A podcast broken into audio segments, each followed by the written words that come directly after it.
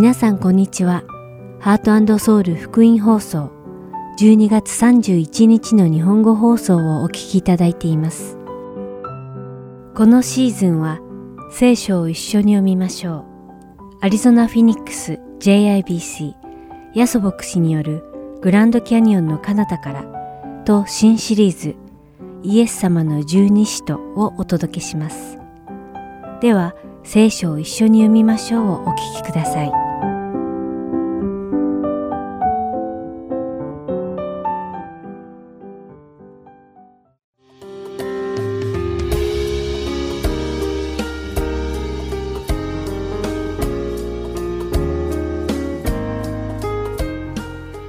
皆さんこんにちは。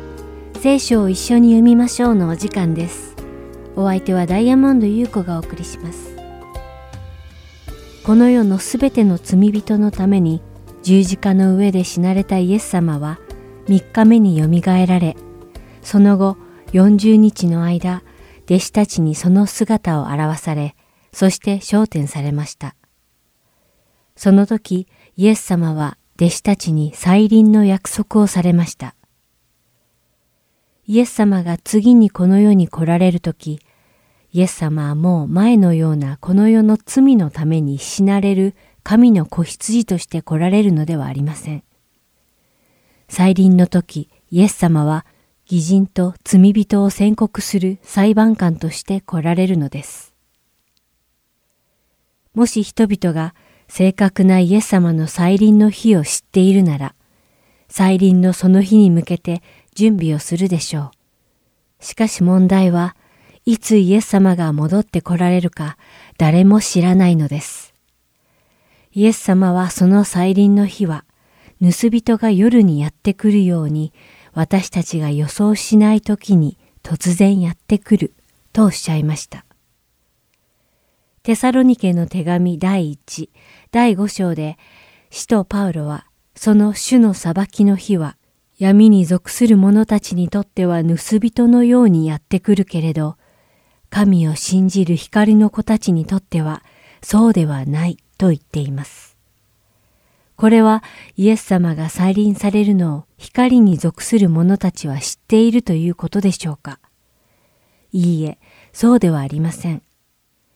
光に属する者たちにとってその主の日が盗人のようには来ないというのは、光の子がその日を知っているからではなく、彼らはいつイエス様が戻って来られても目が覚めていて、その日を迎える準備ができているということなのです。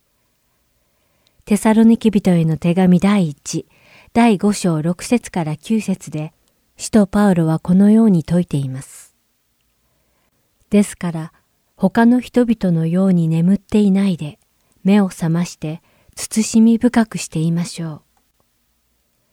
眠る者は夜眠り、酔う者は夜酔うからです。しかし私たちは昼のものなので、信仰と愛を胸当てとしてつけ、救いの望みを兜としてかぶって、慎み深くしていましょう。神は私たちが見怒りに合うようにお定めになったのではなく、主イエス・キリストにあって救いを得るようにお定めになったからです。私たちクリスチャンは光の子です。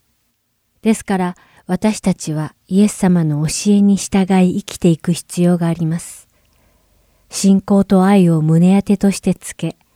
救いの望みを兜としてかぶり、慎み深くして生きるべきなのです。イエス様が再臨された時を想像してみてください。どのようにイエス様に会いたいですか？その再臨の日に準備をしていなくてパニック状態でイエス様に会いたいですか？それともいつ再臨の日が来てもいいように準備万端にしていてイエス様との再会を喜ぶでしょうか？この番組をお聞きの皆さんや私が、イエス様が再臨される日、イエス様の見舞いに立って恥ずかしくないようにいつも準備していることを願います。それではお祈りします。天の愛する神様、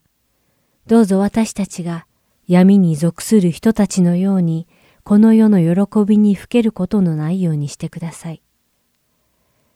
どうか私たちがイエス様の再臨の時、イエス様の見舞いに立っても恥じることがないように、いつも目を覚まして準備万端でいられますように、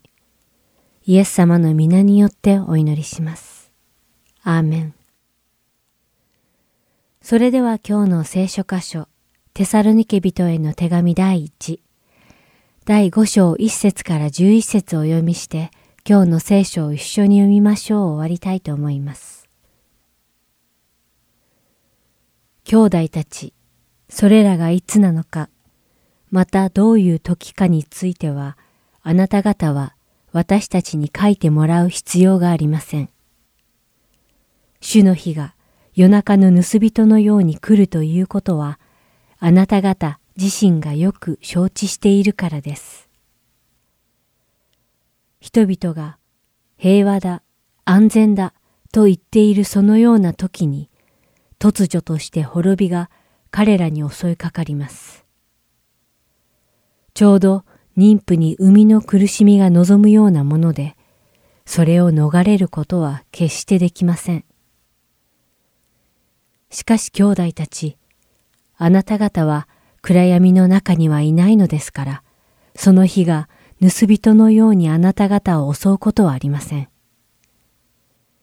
あなた方は皆、光の子供、昼の子供だからです。私たちは夜や暗闇のものではありません。ですから、他の人々のように眠っていないで、目を覚まして慎み深くしていましょう。眠る者は夜眠り、酔う者は夜酔うからです。しかし私たちは昼のものなので、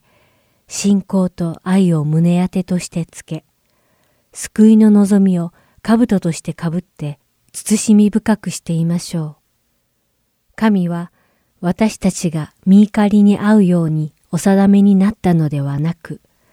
主イエス・キリストにあって救いを得るようにお定めになったからです。主が私たちのために死んでくださったのは、私たちが目覚めていても、眠っていても、主と共に生きるためです。ですから、あなた方は今している通り、互いに励まし合い、互いに徳を高め合いなさい。今日も聖書を一緒に読みましょうにお付き合いいただきありがとうございました。お相手はダイヤモンド優子でした。それではまた来週お会いしましょう。さようなら。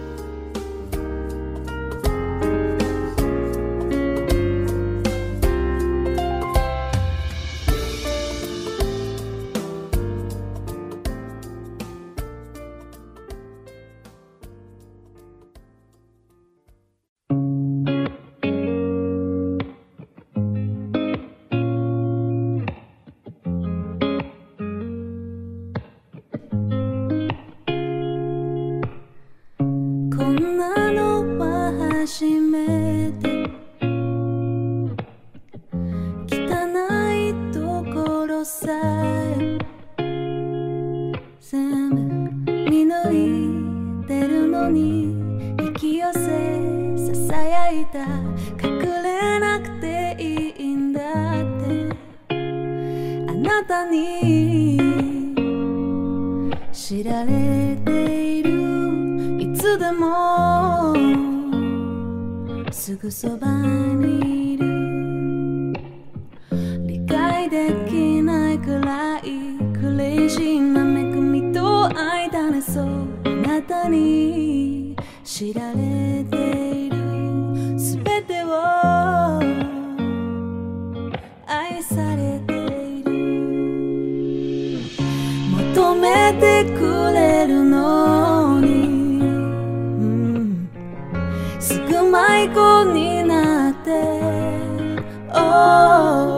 でもいつもあなたに守られている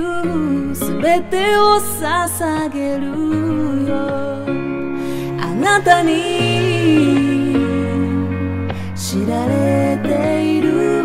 いつでもすぐそばにいる。理解できないくらい。クレイジーな恵みと愛だねそうあなたに知られているあなたに知られている How high the rich how high is your heart I cannot find the reasons why you give me so much わからないよねどう してそんなに優しくしてくれるのあなたに知られているいつでもすぐそばにいる理解できないくらいクレイジーな恵みと愛だねそうあなたに知られている。あなたに知られている。こんなのは初めて。あなたに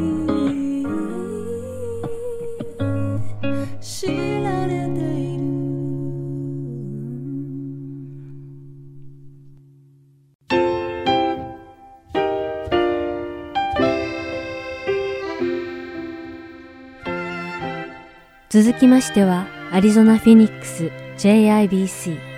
ヤソ牧師によるグランドキャニオンの彼方からをお聞きください。今日のタイトルは Love and Truth 愛と真理です。ヤソ先生のお話を通して皆様が恵みのひとときを送られることを願います。Good morning! 本当に今日ね、皆さんと一緒に礼拝できること感謝いたします。まああの先週の礼拝の話なんですけどね、あのある方がね、礼拝に2時間遅れて来られたんですよ。いろいろとね、ちょっとあのバスのこととかいろいろあってですね、2時間遅れたんですけど、それでも2時間遅れて来たんですよね。びっくりしました、私。私もですね、日本でサラリーマンやってた時にですね、2時間遅れて教会に行ってたらですね、教会に着いたら教会のドアが閉まってたっていう経験があるもんですから、まあしかしですね、ちょうどそのね、先週の日曜日はスモールグループやってたんで、その方がね、スモールグループに間に合ってよかったですよね。言いたいことはですね、本当にその方のですね、遅れてでもイエス様礼拝したいというその心に私は打たれました。この場所、教会であれですね、それぞれの家庭であれ、本当にイエス様を礼拝することはなんと素晴らしいことでしょうか。今から御言葉を開いていきたいと思うんですが、その前にですね、毎日聖書を読みましょうということを言わせていただきたいと思います。あの特にですね、もう今、黙示録に入ってきました。聖書をですね、ずっと読んでおりますけど、黙示録に入ってきました。ですからぜひですね、ヨハネ第1の手紙、第2の手紙、第3の手紙、そして黙示録ご一緒に読んでまいりましょう。今日のメッセージはですね、この皆さんが聖書で読まれる箇所からいきたいと思うんですけども、愛と真理、Love and Truth ということで共に学んでまいりたいと思います。これはですね、第2ヨハネというのはですね、黙示録の前の方です。探してみてください。もし聖書をですね、お持ちの方はですね、黙示録の前の方にあるちっちゃな書物です。一章しかない、もう短い手紙なんですけど、今日はそこからですね、愛と真理について学んでまいりたいと思います。では、第2ヨハネの一節からですね、一節の少し読みたいと思います。長老から選ばれた婦人とその子供たちへ。まあ、これはヨハネという人が書いた書物なんですが、ヨハネというのはですね、生きてる間、イエス様が予言した通り、弟子たちの中で一番長生きした人です。私の知り合いの方がですね、重い病気にかかりました。その時ですね、その方が、その病気の中で祈ってると、聖書を通して、こういう言葉が与えられたそうです。その時に与えられた、まあ、聖書を通して与えられた神の言葉はどういうことかというと、あなたの命を15年延ばすと言われたそうです。まあ、その後、本当に奇跡的にですね、その方の病気が治って、今も元気に生きておられる。15年を超えてもまだ元気です、その方はね。ヨハネはですね、弟子たちの中で長生きしましたが、やはりですね、イエス様が願うこと、イエス様の計画であるならば、たとえあなたや私が体力に自信がなくても、長生きすることができるんです。逆にですね、すっごく体に気をつけておられた方がですね、早く亡くなったりすることって見るときでですね、やっぱり命ってイエス様の手にあるんだなと思います。今日はですね、シアトルからね、花子ちゃん、またお友達が来られてますけども、本当に私もあちらのノースウェストでですね、ご年配の方たちといろいろお付き合いさせていただきました。その中でもですね、本当に神様が生かしてくれる、神様が伝えてくださるというのを見てきました。イエス様がおっしゃった通り、長生きしたんですね。長生きしたヨハネさんがですよ、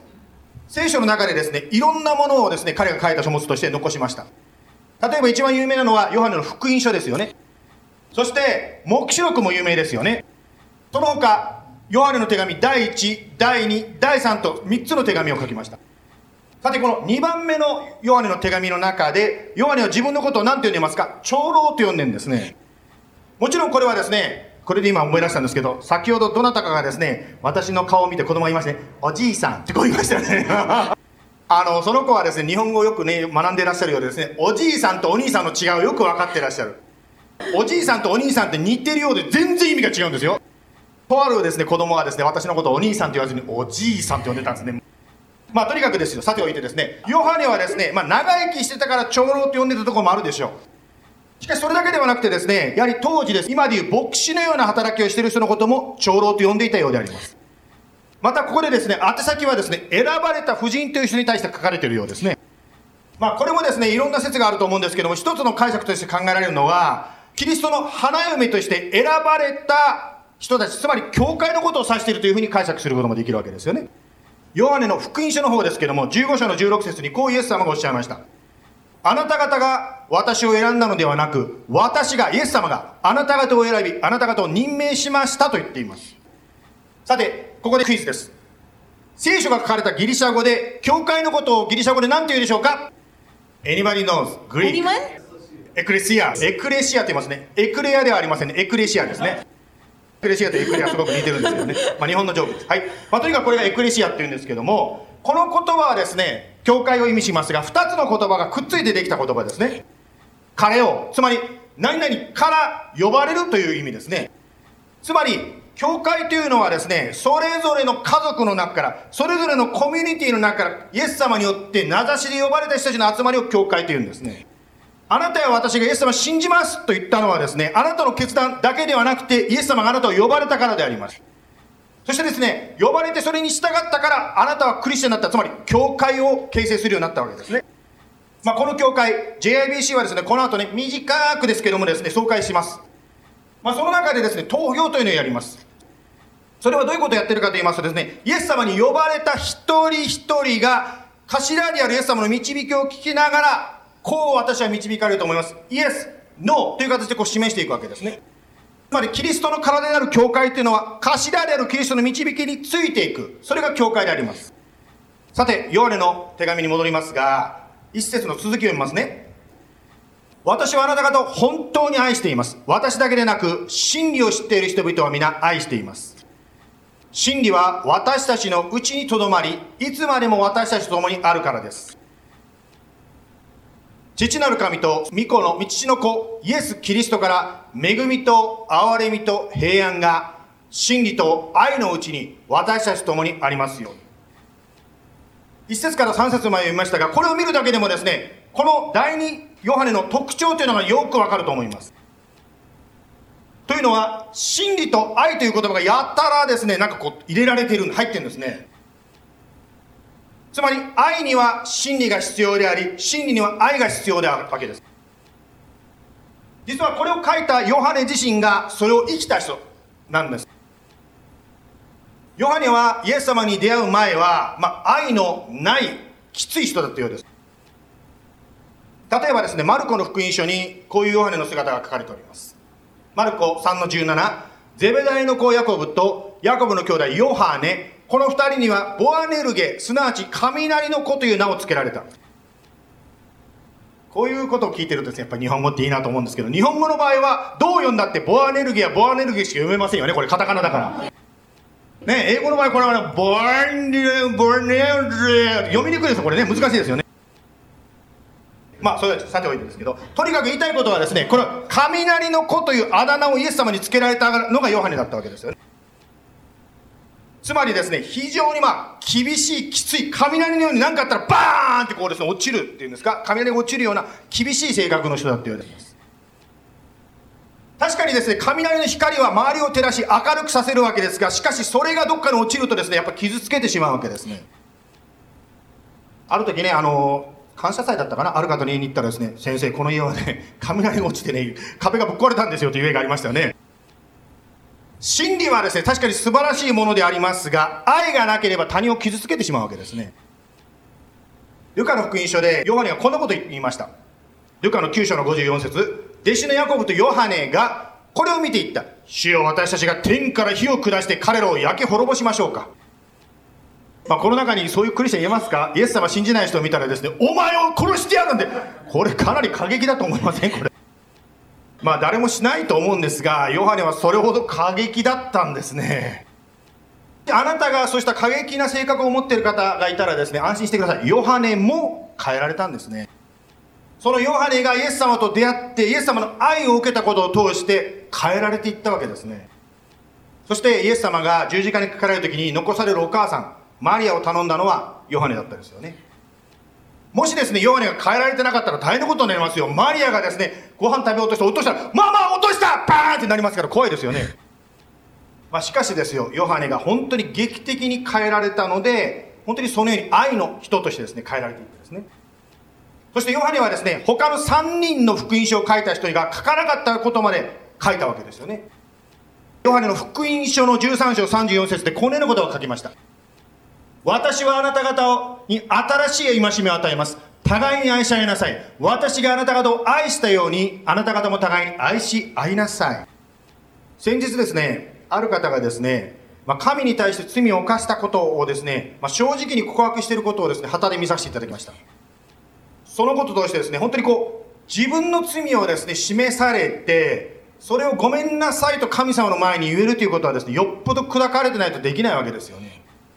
ヨハネもイエス様と出会うことを通して、イエス様の愛を受けることを通して、砕かれて、他人を裁く人ではなくて、他人を愛する人に変えられていったわけですよ。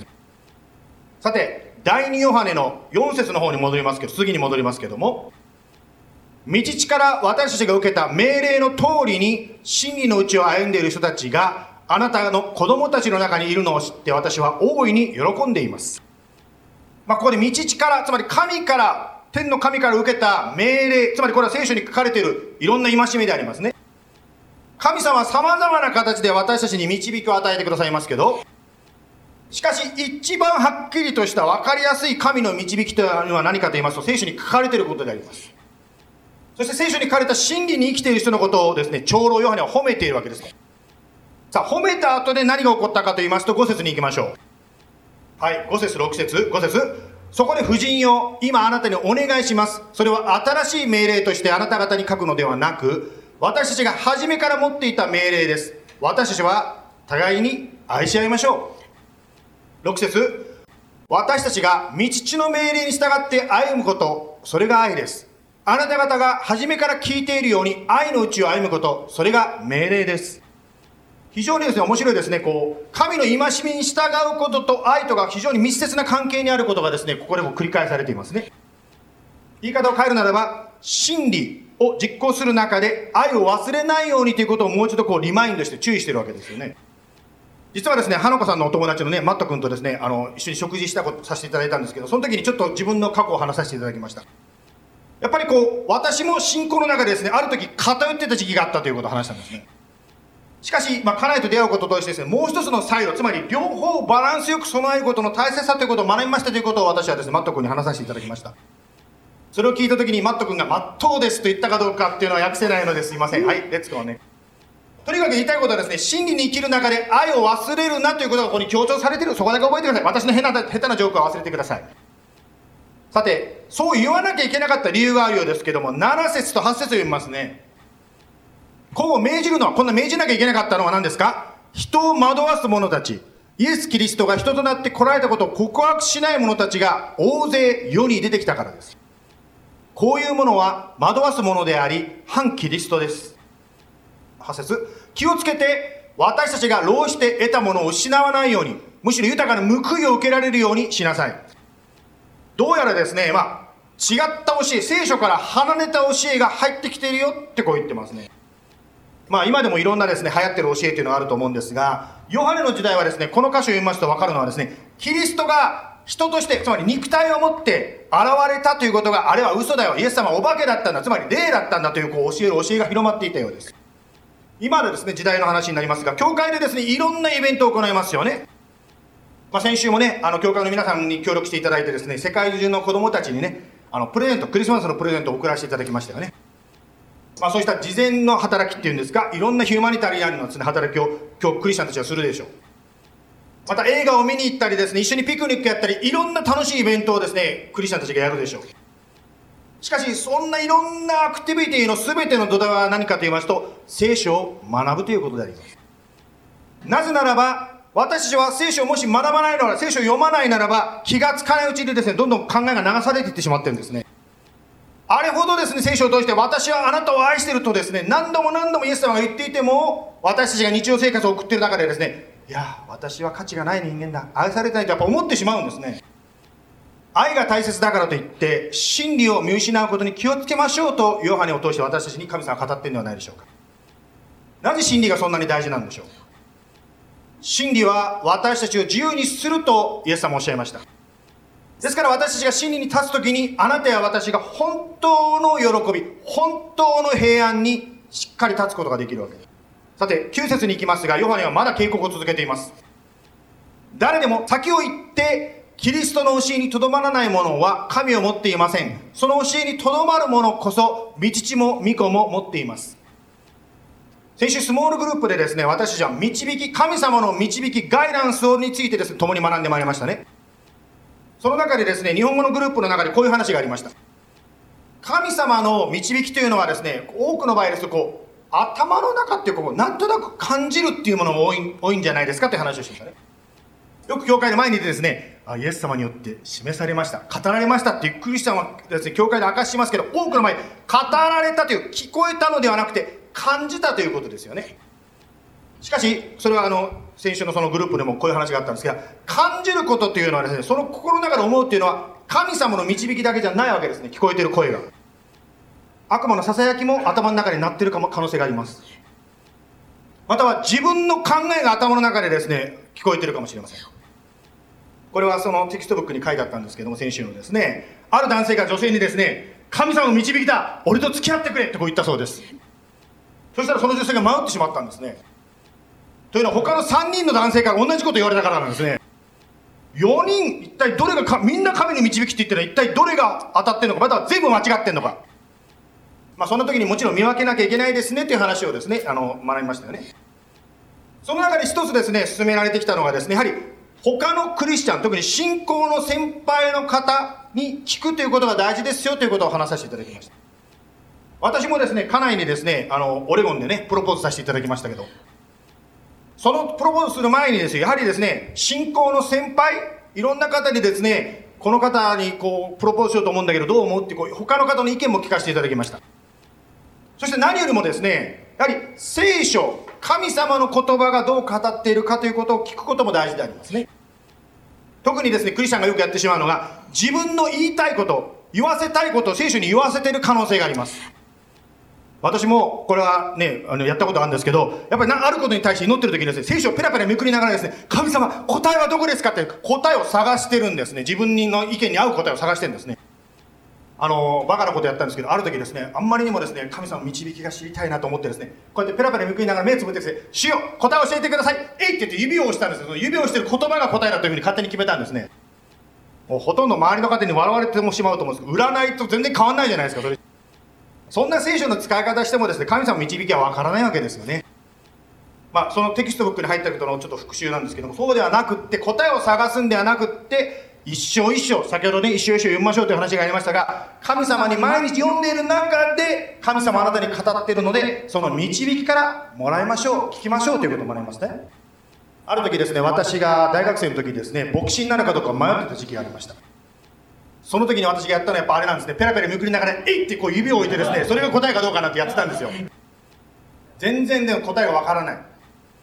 なんとなくですね、答えがわかんないから諦めて寝たんです、その時ね、眠ったんですよ。で寝てですね、しばらくしてですね、思い出したんです、あること。そうだ、私は寝る前に一日一章読んでから、聖書読んでから寝てるんだったということを思い出したんですよ。そこで開いたのがですね、まあ、開かなくていいですよ。第二ペトロの一章だったんですね。それを読んでですね、ああ、読まなきゃと思ってですね、寝ぼけまなくれでそれを読んでたんですよ。読んでたらですね、こういう表現が10節に出てきたんですね。あなたの召されたことと選ばれたことを確かなものとしなさいって書いてある。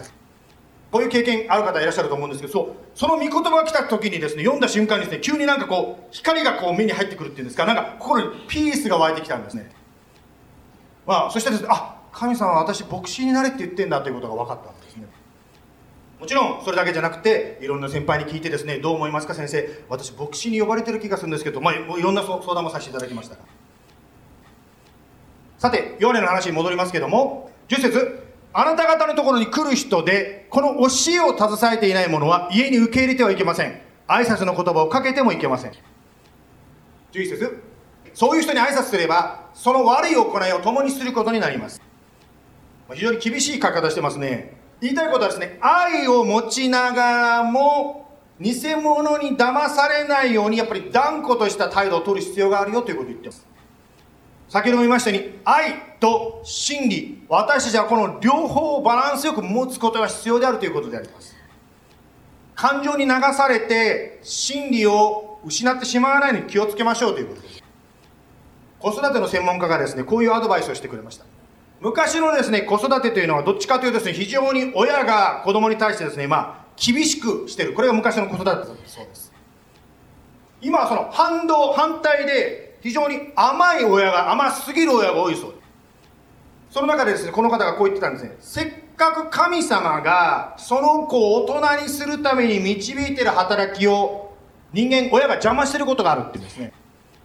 例えば子供が失敗したことをですね親がカバーすることはもちろん必要な時もありますがそれをしすぎると子供がその失敗から学ばないまま大人になってしまういやなりきれなくなってしまう可能性があるって言うんですね。私が高校生の時でした。朝パッと起きたんですよ。起きたらですねなんと学校が始まってる時間だったんですね。もうベッドから飛び起きてですね慌ててリビングルームに行きました。そしたらですねなんか漫画みたいですけど母がですね椅子に座ってですねのんびりお茶飲んでたんですよ。私は母に言いました。なんで起こしてくれなかったの？母のせいじゃない。私のせいなんですね。その体験を通してですね自分できちっとアラームつけて自分で起きて学校に行けなきゃいけないという大切さ一回でも学びました私は。ですから愛には真理が必要であります。そして真理には愛が必要なんです。さて最後に12節を読んで今日終わりたいと思うんですけどもあなた方にはたくさん書くべきことがありますが紙と墨でしたくありません。私たちの喜びが満ち溢れるためにあなた方のところに行って直接話したいと思います。さて今日最後にヨハネからですね学びたいことヨハネが進めていることは何でしょうか。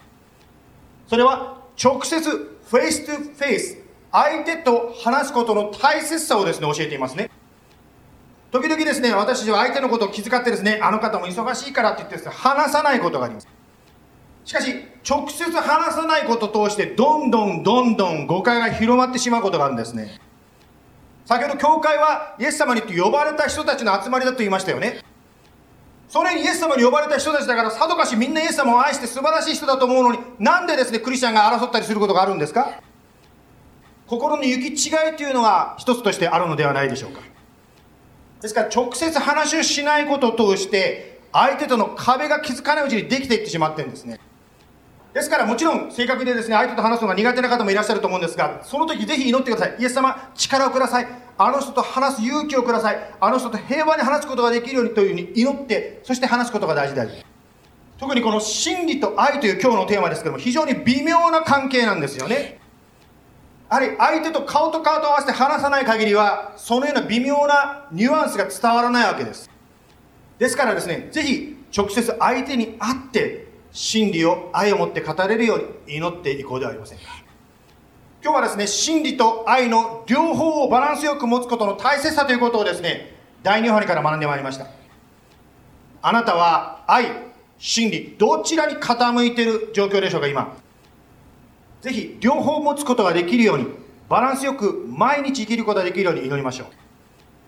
お祈りしましょう。イエス様今日こうして一緒に第2ヨハネ。あんまり有名じゃないですけどもそれを通して私たちが共にあなたから聞くことができることありがとうございます。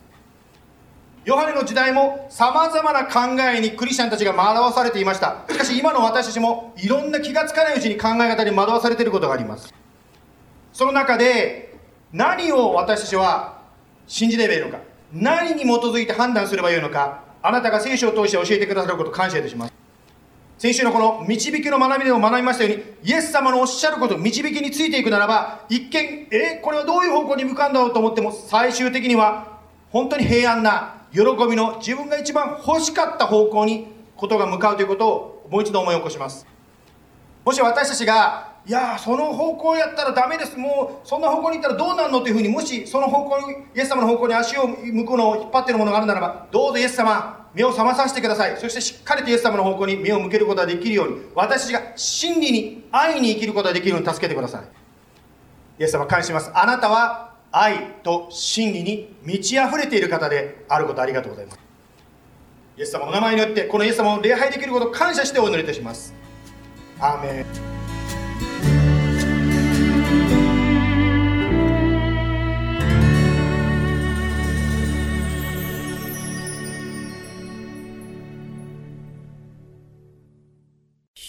よ。ありがとう。十字架の代価を我が罪と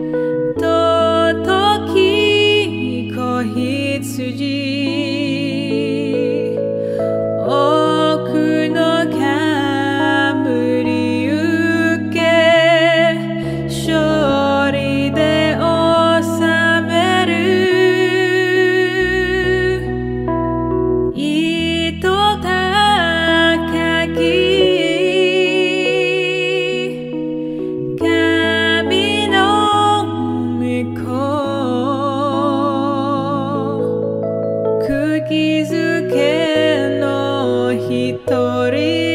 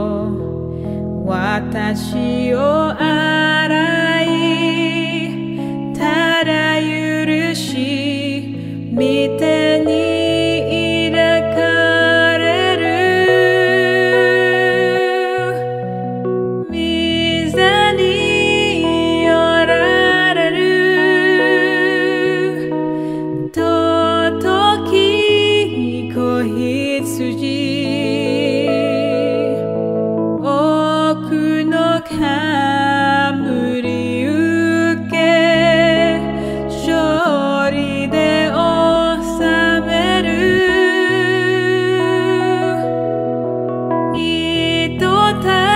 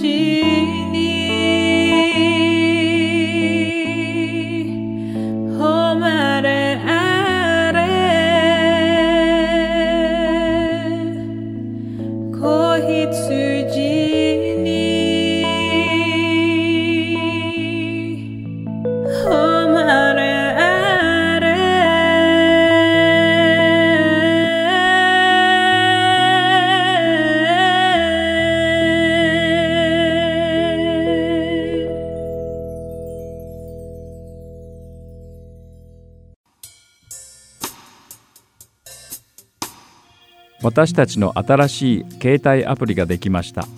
どうぞ Heart Soul Gospel Ministries のアプリを Play Store または App Store からダウンロードしてください。今週のプログラムや過去のプログラムを聞くことができます。Android 携帯や iPhone で Heart Soul またはアルファベットで HSGM と検索してください。ご質問がありましたら電話または E メールでご連絡ください。電話番号は602-866-8999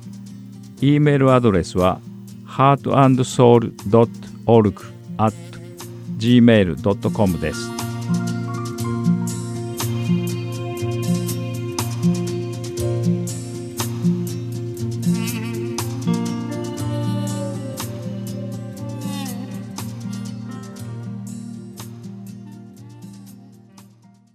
では、イエス様の十二使徒をお聞きください。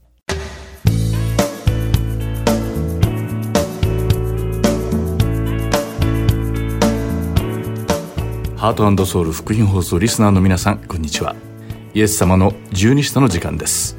お相手は横山勝です。今日もイエス様に付き従った最初の12人の弟子である十二使徒たちの生涯を調べそこから主が語ってくださる霊的教訓を学んでいきましょう。さて3週にわたってイエス様の最初の十二使徒の後に来たもう一人の使徒パウロについてお話してきましたが今日でこのシリーズも最終回を迎えました。最後まで気を引き締めてお送りしたいと思います。それでは引き続き使徒パウロについて学んでいきましょう。さてパウロとバルナバは最初の伝道旅行からアンテオケに戻った後違法人でさえもイエス・キリストを信じることで救われまた違法人クリスチャンの中にも精霊様が宿ってくださることを目の当たりにしました。彼らは神様の救済はユダヤ人だけに向けられたものではなく世界のすべての人々のためにあることに気づきました。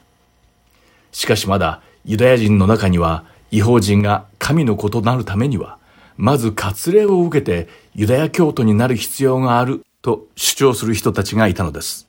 そこでパウロとバルナバは競技評議会の指導者たちに会うためにエルサレムに行きました。このくだりは使徒の働きの第15章に書かれています。違法人にも割礼を受けさせモーセの立法を守らせるべきだと主張したユダヤ人クリスチャンたちにペテロは人は行いではなく、神様の恵みによってのみ救われることを宣言し、またユダヤ人である彼らも、彼らの父も追い切れなかった首引きを違法人に強制することは正しくないと彼らに説いたのです。人の働き第15章11節で、しかし私たちは彼らと同じように、主イエスの恵みによって救われると信じています。とペテロはこのことをはっきりと宣言しています。また、パウロとバルナバは、違法人にパウロとバルナバを通して神様がなされたすべての印と奇跡を、教会評議会に話しました。それを聞いたエルサレムの教会の指導者を務めていた使徒ヤコブは、神様に立ち返ろうとしている人たちを悩ませないために、モーセの立法の遵守を強制しないことを決めたのです。この決定を受けたパウロは、アンテオ家に戻り、神様の御言葉をさらに力強く広めるために2回目の伝道旅行に行くことに決めました。しかしパウロは、これまでずっと同行していたバルナバとはアンテオ家で別れ、シラスと共に小アジアに行くことになりました。そしてリステラの町で彼らはテモテに会い、このテモテも旅に加わることになったのです。パウロは新しい同行者たちと一緒にイエス様の福音を伝えるために小アジアの東側に向かう途中でした。しかし幻によって主はパウロに東に行くのを禁止され、西に行くように召されたので、ヨーロッパ大陸での布教の足がかりとなる最初の町、マケドニアに目的地を変えたのです。医者であり、ルカの福音書を書いたルカは、おおよそこの時期にパウロの宣教グループに加わったとされています。その証拠となるのは、ルカが書いたとされる使徒の働きの中で、この時期からパウロが率いた宣教集団を私たちという言葉で表現し始めたことです。こうして使徒パウロはヨーロッパ大陸にイエス・キリストの福音を広め始めました。彼はピリピやテサロニケ、ベレア、そしてコリントの各地に教会を設立し、それらを拠点に福音を教えました。またパウロは自分たちが開拓した教会を含め、多くの教会に宛てて手紙を書き送りました。これらの教会のクリスチャンたちが神の御言葉に従って強く歩んでいるのを見たパウロは、アンテオ家にある自分の教会に戻りました。そしてそこで所用を済ませると、休むことなく3回目の伝道旅行の準備を始めたのです。まもなくパウロはアンテオ家から旅立ち、3回目の伝道旅行の最初の目的地のエペソに着きました。そしてこの地におよそ2年間滞在し、そこでも教会を設立し、福音を広めていきました。当時エペソの町にはアルテミスという女神を祀った大きな寺院があり、数千人のアルテミス信者たちがこの寺院に集まって女神を崇拝していました。またその他にも偶像の力を使って占いをしたり、人を騙したりする魔術師もこの町にはたくさんいたのです。しかしパウロが広めた福音はエペソの人々の間に変化をもたらしました。魔術師は主の見舞いに悔い改め、魔術に関する本をすべて持ち出して燃やしました。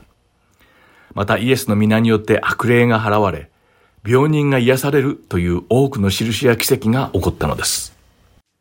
エペソの人々は、ついに本当の神様に出会うことができ、主について学び始めました。当然の結果として、女神アルテミス崇拝は廃れ、信者の数も激減してゆきました。すると、アルテミスの女神像を作って売る仕事を生りとしていた銀細工職人たちの商売は大打撃を受けてしまったのです。そこで彼らは結託して、パウロやパウロの同行者たちの説教を妨害したのです。最終的にパウロ一行はエペソの町を去ることになり、その後、マケドニアやコリント、そしてトロアス、アソス、ミレトの町に福音の拠点を移し、すでにそこにいたクリスチャンたちに信仰を強めるように教えて回りました。パウロがそこで出会ったある人たちは、彼にエルサレムに行かないようにと忠告しました。パウロがエルサレムに行けば、逮捕され拘束されることを知っていたからです。また予言の賜物を授かったクリスチャンたちも、パウロにそこで何が起こるかを話して聞かせたのです。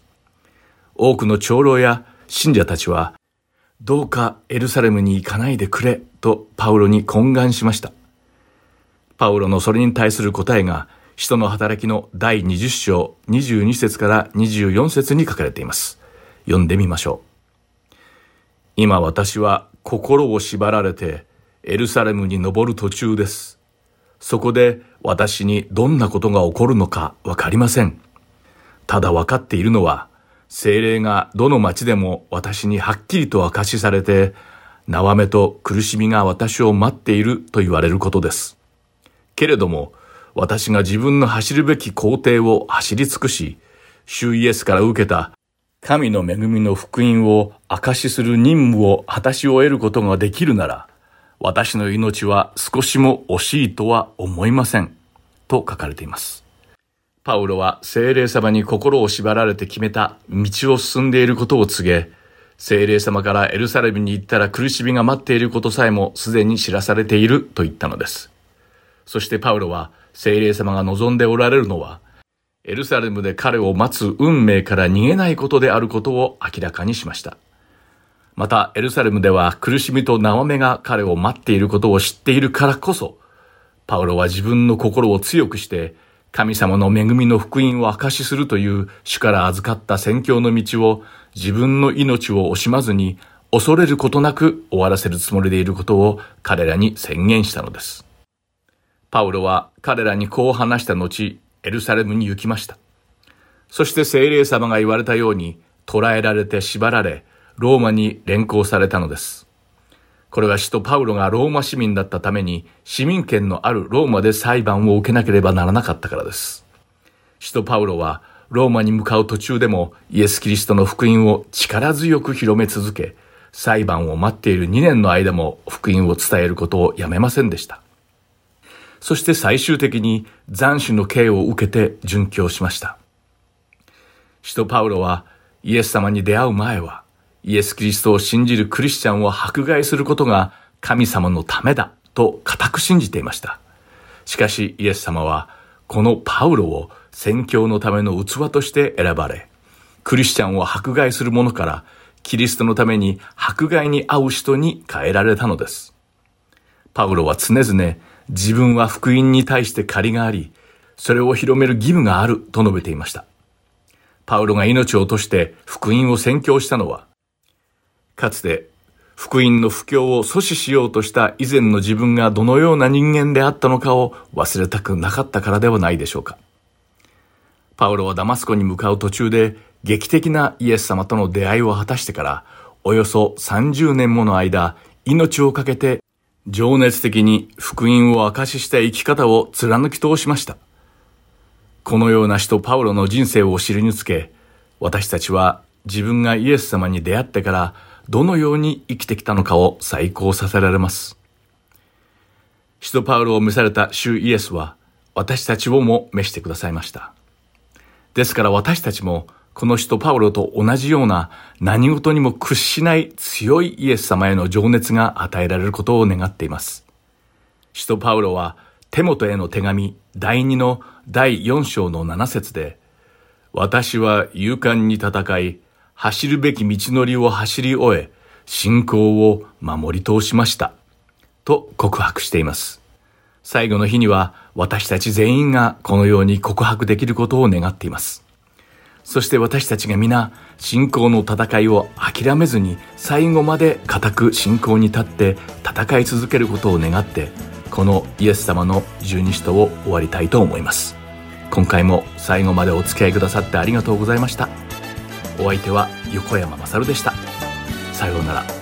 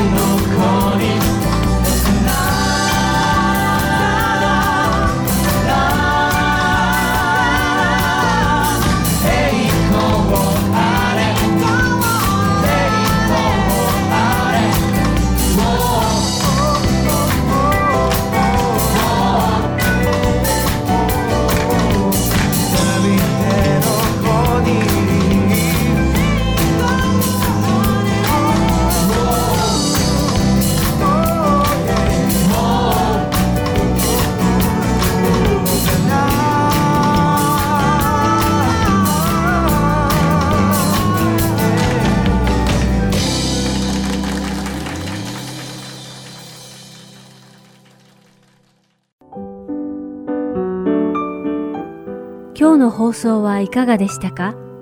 最後までお付き合いくださりありがとうございました。また来週お会いしましょう。